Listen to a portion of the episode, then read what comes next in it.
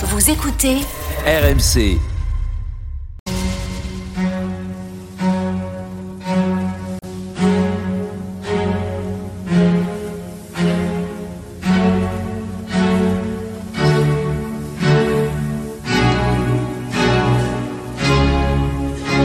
Église d'aujourd'hui, une émission de Régis Burnet. Bonsoir et merci de nous retrouver pour Église d'aujourd'hui, votre moment de réflexion du dimanche. Depuis trois semaines, nous réfléchissons aux scandales sexuels qui ont frappé l'Église catholique avec Céline Béraud. La semaine dernière, nous avons commencé à en chercher les causes et je vous propose de continuer l'analyse. Bonsoir Céline Béraud. Bonsoir Régis Burnet. Vous êtes sociologue, vous êtes directrice d'études à l'école des hautes études en sciences sociales et vous venez de faire paraître Le catholicisme français à l'épreuve des scandales sexuels aux éditions du Seuil. Alors, j'aimerais que Céline Béraud, nous revenions à ce que nous disions la, la semaine dernière. Nous avons commencé, enfin vous avez commencé à dire que euh, les années euh, Jean-Paul II ont, mis en place une sorte de processus de re-sacerdotalisation. Euh, Qu'est-ce qu'on a fait? On, a fait des, on a fait des prêtres, des surhommes? On en a fait, euh, on en a fait des euh, presque des, saints? Oui, moi c'est ce que j'appelle le, processus de euh, d'hypersacralisation. Euh, C'est-à-dire que euh, Jean-Paul II et les évêques qui ont accompagné euh, cette politique sacerdotale ont réaffirmé euh, le caractère euh, sacré du prêtre et le caractère séparé du prêtre, qui avait été un peu remise en question. Euh, vous vous souvenez certainement. Euh, en Vatican II. Et même avant Vatican II. Oui, les prêtres ouvriers. Bien sûr. Les, voilà, les prêtres ouvriers, c'était cette intuition que euh, justement les, les, prêtres devaient partager les conditions de vie de leurs contemporains, mmh. vivre non pas en presbytère, mais vivre dans de l'habitat collectif. alors là, à l'époque, on est, c'est la question ouvrière qui est centrale. Donc il s'agit d'aller rejoindre le monde ouvrier en allant à l'usine. Et, ça, ça, ça, quand même, ça avait beaucoup imprégné euh, la, la, les réflexions du Concile, qui tranche pas vraiment au final, qui, a, qui euh, euh, hésite entre cette figure sacerdotale, hein, qui, qui, est en fait le fruit d'une construction de, de, plusieurs siècles, hein, et une figure qui est censé peut-être aussi euh, renouer avec les premiers temps du christianisme, euh, la figure du presbytre, hein, -hmm. qui est justement euh, euh finalement ancien, le sage, voilà, voilà. Mais, mais au milieu de la communauté. Voilà, exactement.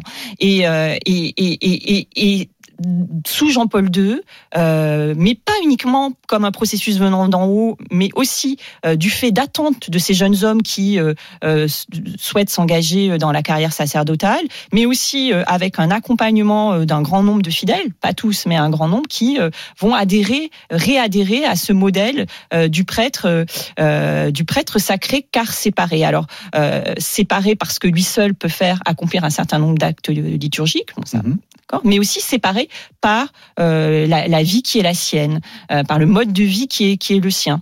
Euh, et peut-être que l'élément le, plus caractéristique de cette séparation, c'est euh, l'exigence le, du célibat sacerdotal, qui avait été beaucoup aussi euh, contesté, qui avait d'ailleurs, c'est une question qui a été posée au, au, Concile de Vatican II, qui n'avait pas été traitée par le Concile, mais qui ensuite, qui l'est par une encyclique en 1967 et réaffirmée en 1971 à l'occasion d'un synode des évêques, où cette pratique qui n'est qu'une discipline dans l'Église oui. catholique, hein, puisque il y a des prêtres catholiques en Orient, je pense aux l'Église maronite, maronite, par oui. exemple, oui. où euh, il y a des prêtres mariés, euh, qui, enfin des hommes mariés qui accèdent euh, à l'ordination. Cette pratique avait été contestée. Et avec Jean-Paul II, euh, ce processus de resacerdotalisation, euh, on balaye tout ça et on revient sur cette conception sacrale, sacrale du prêtre. Et en quoi est-ce qu'elle est, en quoi est-ce qu'elle est liée à cette question des scandales sexuels? Parce que c'est peut-être ce qu'on n'a pas très bien réussi réussi voilà. à évoquer la semaine dernière.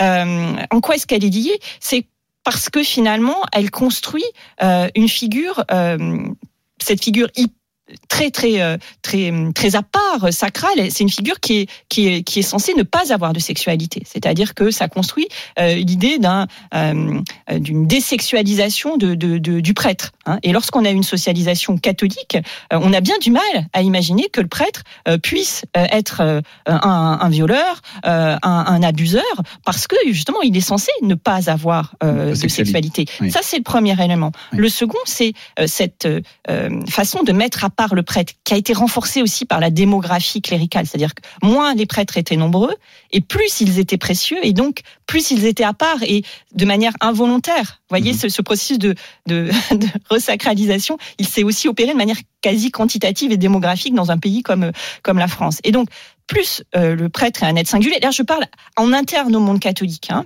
euh, puisque bien évidemment, c'est, plus du tout des représentations qui sont partagées par le reste de la société. On a, les catholiques considèrent même parfois que, et les prêtres le disent eux-mêmes, qui, qui ne sont pas connus, qui ne sont plus grand-chose au regard des, des, des, contemporains, de leurs contemporains non catholiques. Mais au sein du monde catholique, euh, cet être tellement chéri, tellement singulier, c'était très compliqué pour des victimes de, de, de prendre la parole pour dire quelque chose qui serait complètement orthogonal à cet idéal d'exemplarité euh, qu'ils sont censés euh, incarner. Donc, voyez, non seulement euh, ça rend difficile à concevoir ce type de pratique, mais en plus, ça rend très difficile à, dire et encore peut-être davantage à entendre. Et là, on est dans le silence aussi. Et est-ce que ça rend difficile euh, pour les évêques, pour les autorités de réagir aussi Est-ce que est-ce qu'ils se sont trouvés finalement coincés? Enfin, je veux dire comme une sorte de d'étau. Euh, ils, ils se sont fait piéger par le par leur système en fait. Alors, les, les, dans l'enquête que j'ai faite euh, pour euh, pour le livre, euh, les, les, les, paroles sont très dures à l'égard des évêques, très très dures. Hein. C'est vraiment, euh, euh, y compris venant des prêtres eux-mêmes. Mhm. Hein. C'est des paroles très très dures. Il y a vraiment une mise en cause de l'épiscopat. Et d'ailleurs, l'épiscopat euh, a longtemps probablement eu du mal à prendre l'ampleur hein, du phénomène et du mal à assumer une responsabilité de nature collective. Mhm. Hein, euh, il y a eu un pas qui a été fait euh, lors de l'Assemblée euh, de printemps. le président de la conférence épiscopale, Éric de Moulin-Beaufort, a, a parlé d'une responsabilité présente, passée et future, ce qui est vraiment déjà un pas énorme, par rapport justement euh, à euh, des évêques qui considéraient que euh, effectivement c'était des cas isolés, qu'ils n'avaient pas apporté des cas du passé dont ils n'avaient pas apporté la, la, la, responsabilité. La défense du cardinal Barbarin, voilà, typiquement. Typiquement. Et aussi, ce qui a beaucoup heurté, c'est aussi l'incapacité d'un certain nombre d'évêques à ne pas entendre la parole des victimes, à ne pas les recevoir, hein, à ne pas avoir de gestes à leur égard. Il faut attendre, je crois, 2018 pour que la conférence épiscopale reçoive en, au, au cœur d'une de ces assemblées euh, des associations de victimes mhm. qui n'ont pas attendu les années 2015-2016 euh, euh, pour se constituer. Hein. Il y, a, il, y a, des associations de victimes de, qui sont nombreuses et qui sont qui sont anciennes. Donc cette cette incapacité à prendre en, en, considération la parole des victimes, ça a aussi beaucoup heurté et, et, beaucoup nuit à, à, à, l'image des évêques. Et ce qui est intéressant d'ailleurs parmi les, les, mesures qui ont été prises par par euh, la conférence épiscopale, c'est euh, euh, un geste liturgique avec, voyez, un temps liturgique annuel qui sera dédié à, à, faire mémoire. Hein, mmh. et à reconnaître la, la souffrance des, des, victimes, ce qui, bon, d'un point de vue pénal, ne va pas très loin, même, mmh. c'est d'un tout autre d'un tout un d'un ordre tout à fait différent, mhm. mais qui euh, euh, là aussi marque quand même euh, une étape dans cette prise de conscience de cette dimension collective, cette dimension systémique qui fait des évêques, bien évidemment, des responsables de cette crise que l'on connaît aujourd'hui. Alors ensuite, quand on regarde aussi, euh, euh, quand on voit ce que le métier d'évêque est aujourd'hui un métier terriblement difficile à exercer, hein, c'est-à-dire que c'est à la fois un métier difficile parce qu'il faut gérer la pénurie de prêtres, de moyens financiers, et puis maintenant cette affaire des,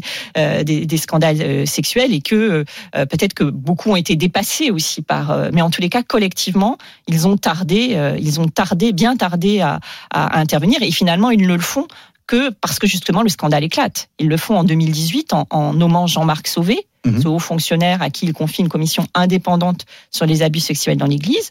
Euh, il s'associe à la COREF, à la conférence des religieux et religieuses de France, qui est euh, présidée par euh, Véronique Margon, hein, pour financer cette commission indépendante. Mais ils le font parce que justement le scandale a éclaté et parce que les fidèles ont réagi, considèrent que désormais il faut vraiment que la vérité soit faite sur l'ampleur euh, sur l'ampleur du phénomène, sur les mécanismes qui les ont rendus possibles, pour ensuite envisager euh, des réformes euh, qui permettront de sortir de, de, de, de ce système.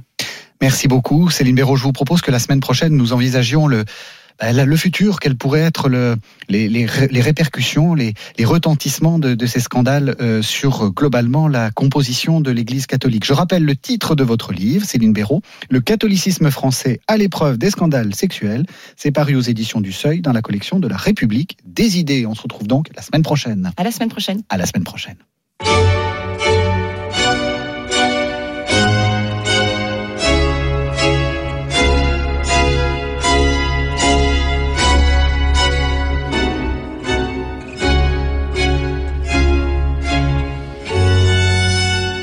C'était Église d'aujourd'hui, une émission de Régis Burnet que vous pouvez retrouver en podcast sur le site internet rmc.fr.